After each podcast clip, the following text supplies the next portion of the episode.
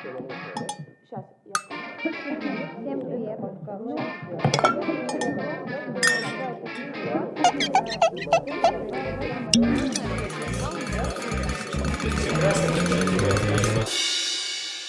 Всем привет, это невинный подкаст «Штопора». Меня зовут Инна Поцелуева, я модератор этого подкаста. Наша сегодняшняя ведущая – это Маша Лобанова. Маша. Всем привет. А, Если вдруг вы слушаете нас впервые и не знаете, в чем наша фишка, в чем наш главный гвоздь, а, Маше 13 лет. Да, мне 13, и я актриса. Маша 13, она актриса, и она школьница, и большая умница, и, собственно, главным интервьюером будет она.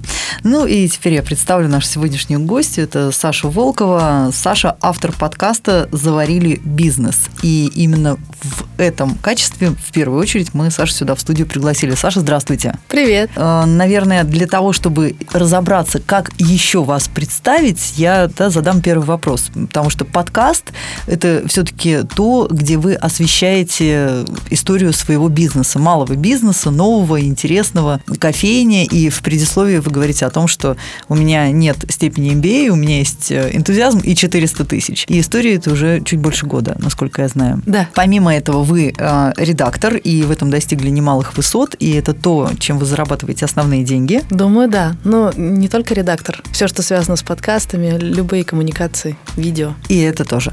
Хорошо, вот обо всем этом мы и будем сегодня говорить. Ну, передаю слово Маше и сама тихонько в уголочке попью кофе. Так, ну хорошо. А, у меня на самом деле есть первый вопрос. Вы связаны с творчеством, но все-таки какая была изначальная профессия, на кого вы учились? Ой, я училка русского языка и литературы. Я работала в детском садике немножко и немножко практиковалась в школе. А, класс.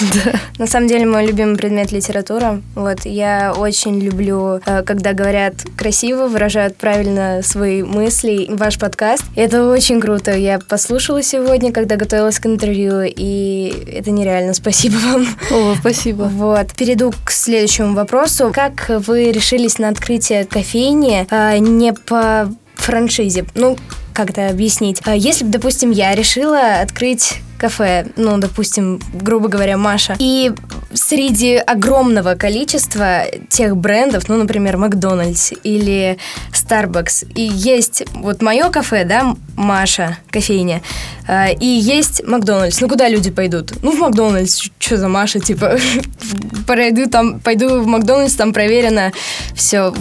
Как так смело все-таки кофейня именно и своя, а не под каким-то известным брендом? Две причины. Первая – это деньги. В первую очередь, когда мы начали прицеливаться только к этой истории кофейной, мы пошли на переговоры в OneBucks. Мгм. Просто узнать расценки. Построить э, кофейню в OneBucks с нуля, э, нам назвали ценник типа 2 миллиона или 2,5, но это те деньги, которых у нас не было. Это просто вот, чтобы у тебя базовая была кофейня, без аренды, залога. Когда ты платишь аренду, сначала надо заплатить за два месяца вперед.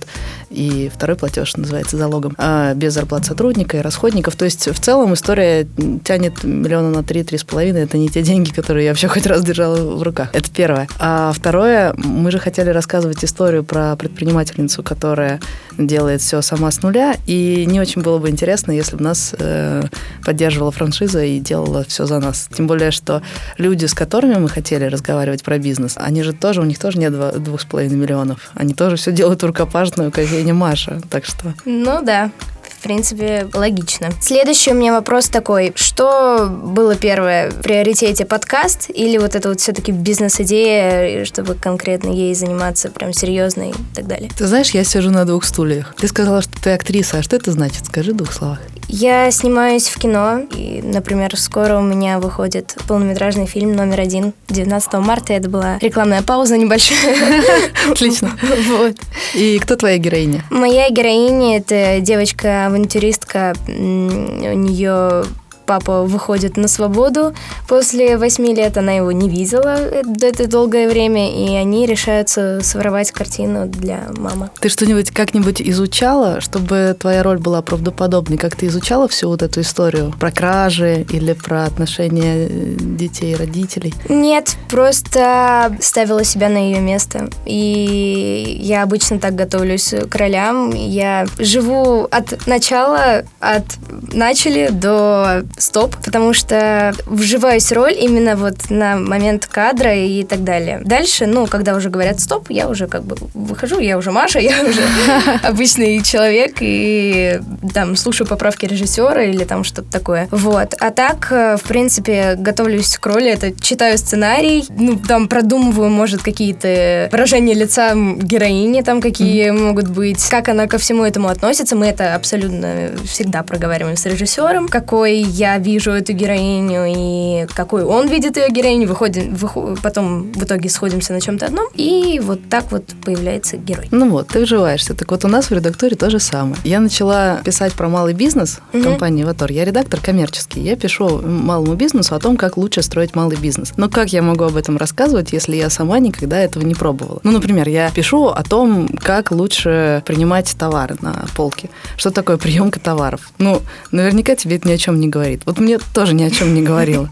И там важно и технически, что это значит, что это значит для бизнеса, как это связано с результатом, с прибылью, даже какой контекст, что конкретно это значит для предпринимателя, что он чувствует, чем он живет. И как я могу с ними разговаривать на равных и разговаривать с ними на одном языке, если я не была в этой роли, понимаешь? Я не могу в нее вжиться. И речь идет и о вот какой-то лайфстайле и эмоциях, и о просто понимании тупо, ну, как это работает. Поэтому я отправилась э, строить свой первый бизнес. Для начала э, это для меня было просто способом узнать побольше о своей работе. Угу. Это называется гонза журналистика в Америке. Была э, очень модной, когда журналисты внедрялись в какие-нибудь э, банды, чтобы изнутри узнать, как они работают, и написать об этом журнал. И у меня тоже такая гонза журналистика, где я внедряюсь в малый бизнес и там подсматриваю, как это на самом деле работает, просто чтобы быть убедительной актрисой. Вот угу. как в твоем случае. Но это меня засосало, и в результате я всерьез начала строить свой бизнес. И когда я уже начала реальные свои деньги терять, а потом реальные свои деньги зарабатывать, и, и сейчас, да, у меня такая на двух стульях сижу. Потому что, с одной стороны, меня совершенно не отпускает вся эта история с редактурой, потому что это моя профессия, я ее обожаю. И мне очень нравится передавать всю эту историю, весь этот опыт. И я получаю такой фидбэк, не останавливайтесь, рассказывайте нам, мы хотим знать. А с другой стороны, я и бизнесом тоже загорелась. Это очень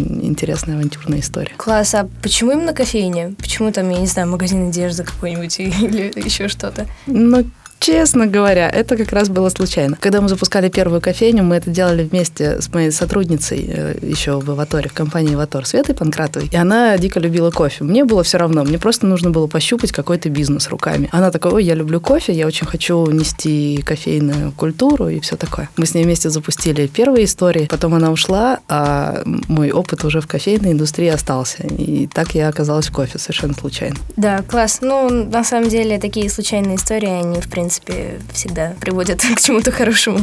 Я в кино, на самом деле, тоже случайно попала. А как? На самом деле, у меня мама работала а, в а, когда пиар-директором. А, пиар-директором работала, и она встр- встречалась с продюсером. И ну, я, мне некуда было деть, я была маленькая, мне было лет 6-7. И... Она просто взяла тебя на встречу? Да, просто взяла меня на встречу.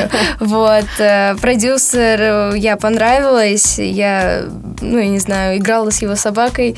Бобзой. Э, очень классно. Я продюсер, зовут Петро Шакшеев. Вот благодаря ему вообще это все случилось. И он посоветовал нам агентство актерская Талантина. И я прошла туда кастинг. Очень даже быстро меня взяли. То есть я понравилась. Два года мы ходили с мамой на кастинге. Вообще не понимали, что это, зачем оно нам нужно. И надо ли нам вообще все это, да. И в итоге меня утвердили спустя два года, в 8 лет, по-моему, или в 10, я уже не помню.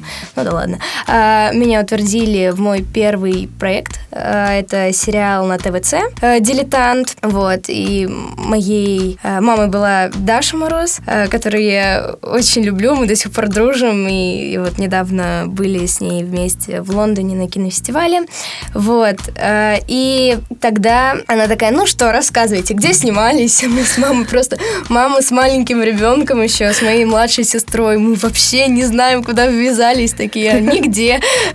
Она говорит, ну с почином вас.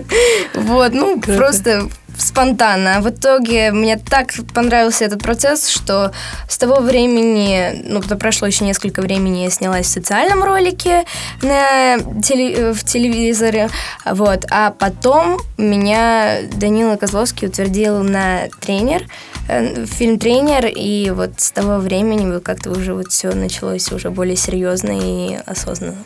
Круто. Получилось, что редакторская деятельность и вот эта ваша первая работа, первая профессия породила вторую. Да. А вот э, сейчас, э, некоторое время назад вы в интервью говорили о том, что все равно сложно будет э, остаться и там, и там, и в зависимости от того, что перевесит. Что перевешивает сегодня? Прямо сейчас я больше как редактор работаю, потому что я коплю на свою... У меня уже есть одна маленькая кофе-точка, которая приносит стабильный, но очень маленький доход, а для того, чтобы открыть что-то более серьезное, нужно накопить побольше денег. И я не тот человек, кто может просто пару миллионов выложить за пару месяцев. Поэтому эти накопления, это будет долгий процесс. И сейчас у меня просто стабильно работает одна точка. Ну, она не сжирает много моего времени. И я работаю как редактор. Да, ну то есть получается, что редакторством вы все-таки зарабатываете опять на следующую кофейню. Да. И целиком перельетесь э, в это русло? Понятия не имею. Я не знаю, как сложится потом. Я пыталась что-то загадывать, наверное, еще год назад. Я выстраивала какие-то планы иногда на год, но они никогда не сбывались, все происходило по-другому. И поэтому я, я просто понимаю общее генеральное направление, что я хочу оставаться предпринимателем, и при этом я хочу продолжать рассказывать истории. А как именно, когда, что это будет, я не загадываю. Хорошо. А сколько у вас сейчас работает человек в кофейне? Двое. Э, шеф-бариста Никита, он много помогает, хотя он э, перестал работать за баром, но он много помогает. И Ника э, супер бариста и тоже отчасти как управляющая. Здорово. А какие у вас обязанности? Они наверняка, наверняка очень разные, потому что вы, наверное, выступаете не только как директор и идейный вдохновитель, может, там, я не знаю, ездите за молоком, когда оно кончилось или... Ой, нет, слава богу, этот период прошел, господи.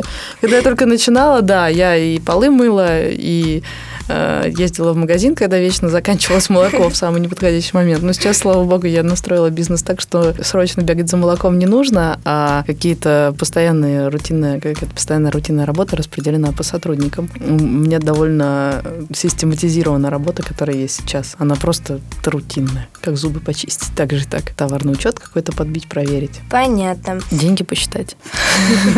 Чем я занимаюсь? Ну, это нетривиальная задача деньги посчитать. Там так такая Excel, ты бы ее видела. Меня все плохо с математикой, это не про меня. А какой еще есть ассортимент в меню, кроме кофе? Я кофе просто обожаю, но что еще есть? Ой, ну там довольно стандартные штуки. Это печеньки, кексики, всякое такое. Это мило. Ну да. Мило и повышает средний чек. В чем уникальность вашего кафе? С самого начала, когда мы только начали строить кофейню, мы поняли, что у нее, во-первых, должен быть дух нашей команды, а мы очень любим воспринимать все, что мы делаем, как игру, потому что бизнес это очень сложно, и бывает тяжело. Если ты прям такой на серьезных щах ходишь и прям тянешь э, бизнес, таскаешь эти коробки, у тебя не, сводит, не сходится учет, это очень э, тяжело. Но если ты воспринимаешь это как игру, о, Тетрис, коробки, отлично, сыграем, э, совсем другое дело. И она выглядит, э, я не знаю, может, знаешь, есть такой дизайн-стиль Мемфис, он такой очень игровой, он похож на какие-то кубики. Вот мы в этом стиле работаем и живем. И мы очень много уделяем внимание общению с людьми. Кофейня становится не просто обычной, если за ней есть какая-то история. Ты приходишь в ту самую кофейню, про которую ты слушаешь подкаст каждый день. И мы эту, эту идею продолжаем. Мы пишем на стаканчиках истории наших гостей, и берешь чашечку кофе, можешь прочитать что-то интересненькое. И мы делаем большую ставку на сервис, потому что прямо сейчас мы работаем внутри бизнес-центра, и э, все гости уже познакомились с бариста, конечно, все знают друг друга по именам. Я все время слышу, как гость приходит и говорит мне, как обычно. Ну, то есть сформировалась какая-то такая культура, и кофе-точка встроилась в эту офисную жизнь. И если мы будем открывать новые точки, мы тоже постараемся стать частью пространства. Например, однажды у меня была точка э, на Фрунзенской, и когда я вела Инстаграм, я рассказывала историю этого района. Мы гуляли со стаканчиками кофе по этому району и прям рассказывали, о, вот такой-то дом, а вот здесь вот такие-то ребята учатся. То есть мы стараемся стать частью пространства. Здорово. А сеть планируете открывать? И, может быть, в скором времени это у вас уже будет франшиза, и вы ее будете продавать? Нет, ты знаешь, нет. Очень многие почему-то думают, что если ты открыл одну кофейню или там две кофейни, то ты стремишься стать сетью, но я не вижу в этом перспектив, потому что кофейный рынок уже пережил свой пик, как мне кажется, и сейчас уже рынок поделен между крупными игроками. Если пытаться как-то встроиться, я вижу, что э, иногда на рынок выходят новые сетки. Возможно, вы заметили, что появляются прям большие сетки.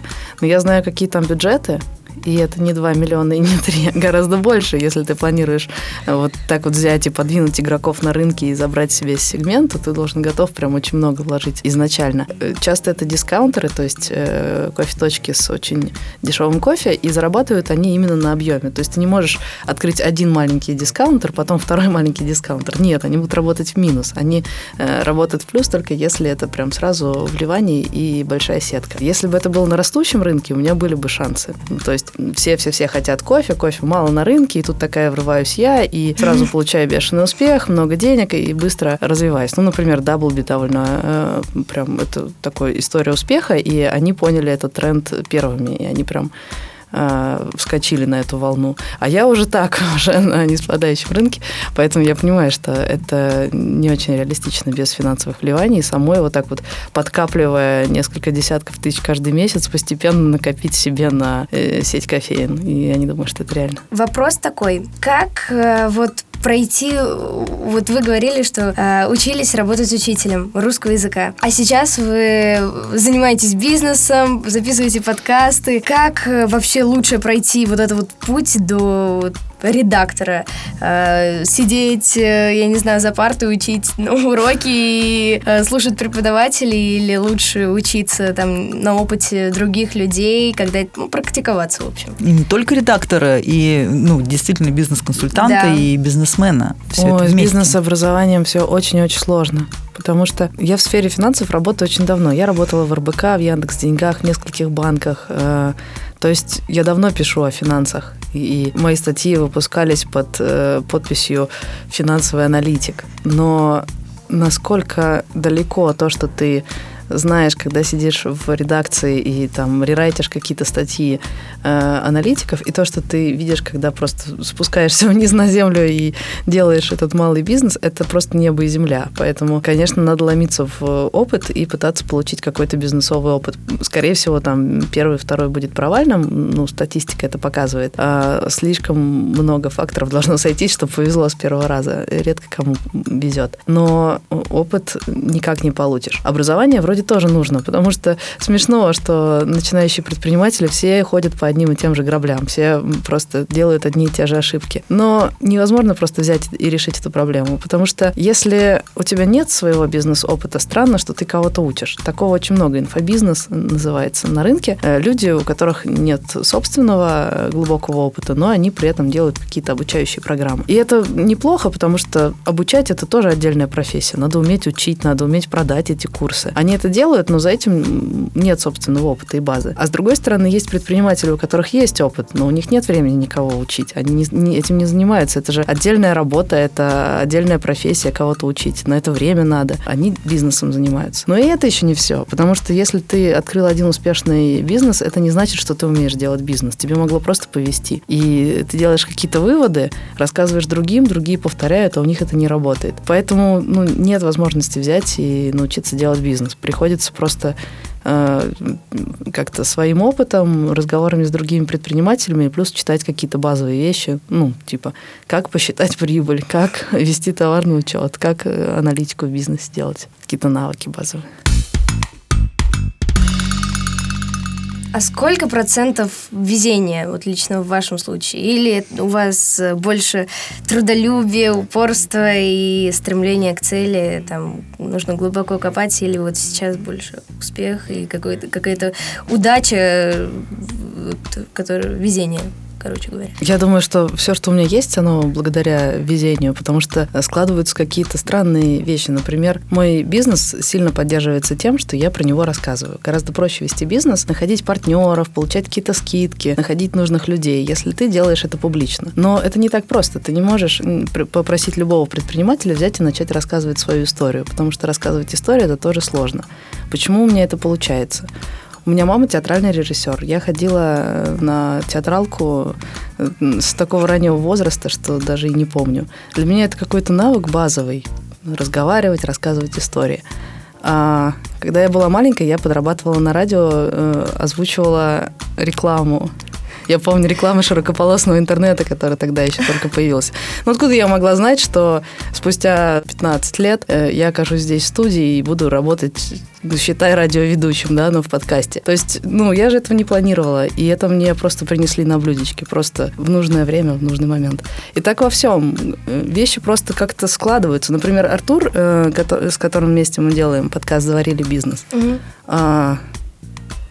много лет назад он читал мой блог о том, как стать редактором, проникся, пошел в эту профессию редактора, научился, потом пришел устраиваться ко мне на работу, остался работать в той компании, и, короче, шли годы, и нас снова свела судьба, ну и так далее. То есть какой-то мой бложек в интернете повлиял на его решение стать редактором, а потом он стал продюсером. Ну, а, ну как такое это вот планировать? Я понятия не имею. Так что, конечно, удача, но э, если ничего не делаешь, то и удача не... Ну, ну, не бывает так, что ты сидишь на месте, и тут тебе принесли тортик. Нет. Ты начинаешь что-то делать, а потом, как Артур говорит, вокруг тебя возникает вихрь случайностей и возможностей. Да. Э, да. Но только тогда надо что-то начать делать. А куда это приведет, неизвестно. Так же, как и я. Я просто стараюсь двигаться вот в этом направлении, делать бизнес и рассказывать истории. Но куда меня приведет этот вихрь случайностей и возможностей, я не знаю. Угу. А вообще кем в детстве хотела стать? Хм. Ну, вообще у меня был очень ограниченный кругозор, если честно. Я жалею об этом. А, тогда еще не было интернета. И когда меня спрашивали взрослые, кем ты хочешь стать, когда вырастешь, я просто как бы мысленным взором окидывала, а кого я знаю, продавщицу в магазине, учителей, папа у меня физик. Ну, типа, ну откуда я знала, что будет э, профессия UX-редактора, контент-менеджера, аккаунт-менеджера? Ну, э, я об этом ничего не знала. Я помню, что когда заканчивала вуз, э, моя преподавательница по зарубежной литературе, я спрашиваю, слушайте, ну вот у меня диплом, куда я теперь пойду? Это еще был 2008, там был был кризис жесткий. Вообще я не могла устроиться даже кассиршей в пятерочку. Меня не взяли, потому что у меня нет опыта в ритейле. Просто была какая-то жесть. И я ее спрашиваю, а кем пойти работать? Она говорит, ну, ну слушай, у меня есть подруга, и она работает, сейчас, сейчас вспомню, как это называется, копирайтер. Э, копирайтеры – это такие люди, которые пишут описание для шампуней, типа «Ваши шелковистые волосы станут еще более шелковистыми». Я такая, что за хрень? Я не хочу этим ну, работать так. Но прошло три года, и я узнала, что копирайтер это не совсем то, и стала копирайтером. Ну, короче, в детстве у меня был просто недостаточно кругозора, чтобы помечтать о том, кем я хочу стать и клево, что теперь людям проще. Ну, ты, например, наверняка знаешь гораздо больше. Из каких вариантов ты выбирала? Но вообще в детстве, ну как в детстве, в классе первом-втором нам на, на окружающем мире рассказали про там экологию, про загрязнение окружающей среды. Угу. И у меня прям вот все стало, я очень хотела стать экологом. Вот прям очень хотела, мне так понравилась эта тема, что я прям слушала учителя, открыв рот, и мне правда очень хотелось там помочь в планете. Хотелось там, я не знаю, ходить, разбираться с теми, кто, с теми, кто выбрасывает отходы в реки, в атмосферу. Но сейчас я тоже, э, как бы, да, я не идеал там того, что можно делать для окружающей среды, но мы там с мамой делаем то, что можем с учетом нашего графика, с учетом всего, mm-hmm. всего вот этого. И, ну, допустим, вещи в переработку сдаем. Вот в H&M есть очень классная акция, что ты можешь вещи какие-то а, да, свои знаю, старые, да, да сдавать, сдавать на переработку, и у тебя там э, скидка получается. Ага. Вот. Сейчас мы, допустим, не берем пакеты в магазинах. Все в рюкзак, все в рюкзак. Mm-hmm. Вот. Ну, то есть какие-то такие очень минимальные вещи. Вот. Но хоть что-то. Как я сказала уже, в кино я попала случайно, и когда я ходила на кастинге все эти два года, я, меня спрашивали, типа, ну, а ты вообще кем хочешь стать? Я говорю, экологом. И мне, когда, ну, типа, мы уже прощались, Маша, главное спасать планету. Вот, я такая, да.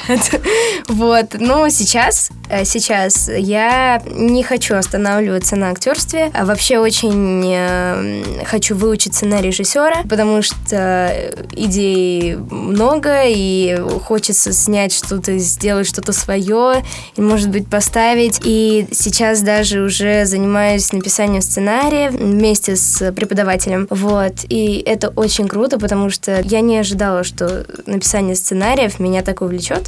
Вот. Я реально не ожидала, думала, что, ну, что, писать сценарий, ну, типа, да, я могу сыграть, мне там скажут что-то, я сделаю. Вот. А меня это, правда, очень увлекло. Сейчас я пишу сценарий о лошадях, потому что это мое любимое животное. Я с детства конным спортом занимаюсь. Вот. И я считаю, что это очень круто. Так что в кино, киноиндустрия, это вообще такая штука, где ты можешь быть и тем, и тем, и тем, и тем. То есть ты можешь быть э, режиссером, продюсировать свой фильм, написать к нему сценарий и там же сыграть роль. То ну есть это круто, я считаю. Вот. Так что планирую вообще развиваться в киноиндустрии. Слушайте, у нас в студии сегодня просто встреча таких целеустремленных, разносторонних девушек.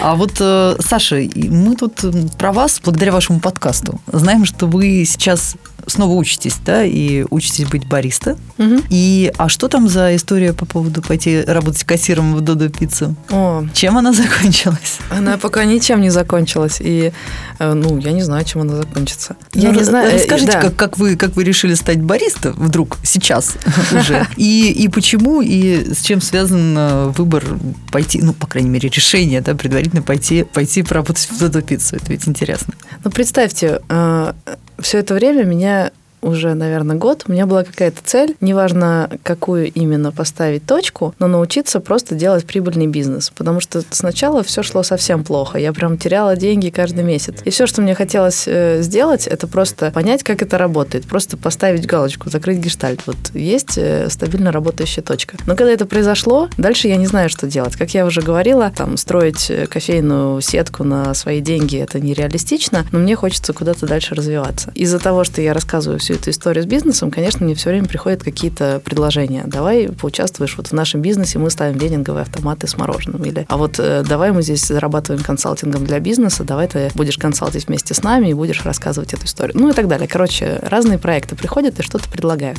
И, ну, как выбрать? Как, Маш, вот ты как выбираешь, э, в чем участвуешь, чем заниматься, а чем нет? Если что касается проектов, я читаю сценарий обязательно. То есть, э, ну, допустим, ну, есть... Ну, вот прочитала ты два сценария, и как ты решаешь, какой ты, в каком ты будешь участвовать? Если они в одно время, вот как ты будешь выбирать? Ну, если в одно время, и они мне оба очень нравятся, то я мы попытаемся свести графики, это во-первых. Но если не получится, то ну, зависит от сценария, и, правда, они бывают абсолютно разные. Ну, зависит от истории, зависит, какая интереснее, может, даже в какой я еще себя не пробовала и хочу попробовать. То есть, ну, это вообще абсолютно разное. Ну вот. Да. Интересно и хочу. Мои тоже самые любимые слова. Интересно да. и хочу. У меня то же самое. И когда я прочитала о проекте Овчинникова про digital кофейню, есть э, Федор Овчинников, он запускал э, сначала книжный магазин, а потом стал э, строить франшизу Додо Пицца, очень успешная, крутая. Но что мне особенно там нравится, это то, что это бизнес про высокие технологии. А я прям, не знаю, чувствую себя внутри амбассадором высоких технологий. В общем, это очень технологичная э, пиццерия. Э, Федор рассказал в соцсетях о том, что они хотят построить еще и кофейню, кофейный бизнес.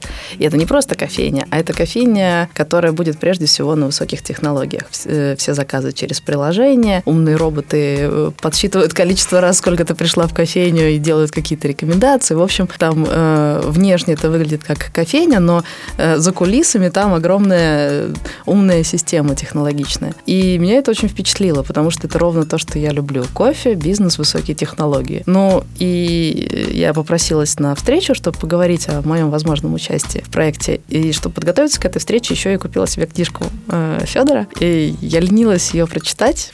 Конечно, мне ее много раз рекомендовали, но я ленилась. А тут я прочитала, и мне очень понравилось. И меня впечатлил и э, офис Додо, и сам Федор, и этот э, проект с digital кофейней. И я захотела там поучаствовать. Но Федор мне ответил, что сейчас он не знает, чем меня там занять. Я сказать, может быть, напишем позже, когда уже откроем кофейню. Но я-то хочу, вот. И я подумала, что я могу сделать для того, чтобы в этом поучаствовать и быть интересной, как человек, который будет в этом участвовать. Ну, во-первых, мне нужно знать, как работает этот бизнес изнутри, потому что я рассказываю очень абстрактно. Э, пиццерия с высокими технологиями, но я же никогда не стояла у них на кассе, не смотрела, как у них работает эта система изнутри. И еще я хочу посмотреть, как работает э, вся эта пиццерия с гостем. Ну, то есть вот этот процесс э, коммуникации с гостем, потому что это то, что мне интереснее больше всего. Сервис, общение с людьми, вот, поэтому я решила, что хочу отправиться поработать кассиром в Додо Пицце, чтобы посмотреть, как это все работает. Осталось э, выделить какое-то довольно долгое время. Я понимаю, что работа, работа кассира – это очень тяжелый труд. Надо много стоять на ногах, много работать, и мне точно не получится это совмещать с, с музыкой, воркингами и подкастами. Я не знаю, как, как, я, как я попытаюсь. Как ты говоришь, свести графики, вот я буду сводить графики. А еще на, во время разговора с Федором Рамон обмолвился, что э, по его опыту самое главное в бизнесе – это продукт. И он спросил, насколько глубоко я понимаю тему кофе. Я такая, ну, честно говоря, у меня Никита этим занимается, я, я деньги считаю. Вот.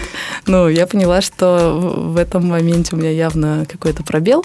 Многие подписчики мне уже год пишут, да научись ты уже варить кофе. А я такая, не, ребята, я предприниматель, я не бариста. Но когда мне уже Федор сказал, иди научись варить кофе, я, ну, он не прям так сказал, но стало понятно, что надо бы разобраться, как минимум понимать сам технологический процесс. Поэтому, да, Никита меня сейчас учит варить кофе. Что-то уже освоили? ну, да, у нас было э, всего несколько часов занятий, и для меня, да, многое было новое. Я теперь умею определять нужную температуру для капучино Э, по ощущениям в руках держишь питчер, он нагревается при взбивании, и когда начинаешь уже чувствовать немножко боль, тогда надо уже убирать питчер. Ну, значит, температура нужная у молока. Темпировка мне пока не удается. Темпировка это когда, может, видели, когда бариста такой штуковиной надавливает. Да, на... да, да. Вот, вот, вот. Это надо э, отработать э, движение, чтобы темпировка была равномерной, не слишком сильная, не слишком. У меня не получается пока. Никита научит рисовать сердечки на кофе. Конечно, без сердечек меня не отпустят с этого курса. Да. Класс.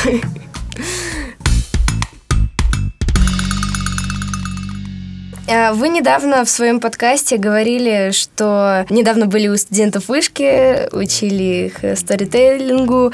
Э, я же правильно, да, все произнесла? Да, все так. Вот. И вам очень понравилось общаться да. со студентами и все такое. Вы могли бы сейчас еще что-нибудь рассказать? Да. На самом деле, вышка у меня на слуху прям с детства. Я училась э, в маленьком городе Протвино, это Наукоград под Серпуховым. Это туда, на юг, там, в сторону Крыма. И э, у меня был лицей частный, который готовил э, студентов как раз для вышки. То есть у нас было направление экономическое, я училась на экономике, и многие пробовались потом вышку. Но где-то уже класса с 10-11 я перестала уделять внимание экономике, потому что я подумала, ну, come on, бизнес это для, не знаю, для детей бизнесменов, для людей, которые рождены ворочать миллионами. Я поняла, что это просто, ну, совершенно не для меня история. В результате пошла учиться на училку русского языка и литературы. Поэтому я бы, наверное, сказала вышкинцам, что, ребята, предпринимательство – это не что-то для совершенно отдельных людей, а это можно, в принципе, попробовать уже сейчас, там, когда ты студент, что-то, э, какой-то фриланс или какой-нибудь сайтик, что-то в Инстаграме, просто пощупать эту тему, но вдруг это ваше. Правда, это звучит как напутствие, хотя, на самом деле, мне кажется, ребята из вышки сами это отлично понимают лучше меня. Лучше бы они мне, наоборот, это посоветовали. Ну, вот и все. А есть какие-то цели на ближайший 2020 год. Вот э, чего нам ждать от следующих выпусков подкастов? Фишка подкаста в том, что я сама никогда не знаю, чего ждать от этого подкаста. Иногда я даже пишу Артуру, Артур, может, уже хватит, ну, потому что я не знаю, что рассказывать, и у меня нет каких-то новостей, но проходит день, и новости появляются, и это всегда что-то неожиданное. А за этот год я очень хочу найти какой-то проект, который меня будет абсолютно воодушевлять, связанный с э, бизнесом и высокими технологиями, историями, все, что я люблю. И я чувствую, что я вот закрыла эту потребность в том, чтобы построить свой какой-то маленький бизнес и понять, как работает вся эта бизнесовая бытовуха. Я хочу знать больше, я хочу э, продвигаться куда-то дальше. Но как именно все это будет происходить, я не знаю. Видишь, я просто, я просто стараюсь что-то делать, чтобы этот вихрь случайностей и возможностей завертелся вокруг меня. Да, вихрь случайностей и возможностей. Ты... Классная фраза, хочу сказать. Берем на вооружение. Да. От Артура Белостоцкого Островского. Спасибо. Саша, спасибо вам большое за то, что вы к нам пришли, за то, что поделились э, и своими секретами, и планами. А что вы любите, когда вам желают? Вот кому-то там попутного ветра, а кому-то ни пуха, ни пера. Что... Счастье. Счастье. Ну, тогда мы вам пожелаем счастья. Я лично от себя. Меня зовут Инна Поцелуева. Я была модератором этого выпуска. А, я желаю нашей гости Саше Волковой счастья и правильного вихря. Маша, тебе слово. Мне было, правда, очень приятно познакомиться, послушать про подкасты, про бизнес. Может быть, кто знает, э, может быть, я уйду из кино, хотя это вряд ли. Вот. И, может, открою тоже какую-нибудь кофейню. Ну, кино это же тоже бизнес. Да, ну, кино это тоже свой бизнес, и я думаю, что все-таки я Обязательно буду там. Отлично. Да. Клево, я тоже очень рада познакомиться. Все, спасибо большое. Пока-пока. Пока. И до новых встреч, по крайней мере, в ваших подкастах. Мы в качестве слушателей уже на них потели. Спасибо. Спасибо. Спасибо.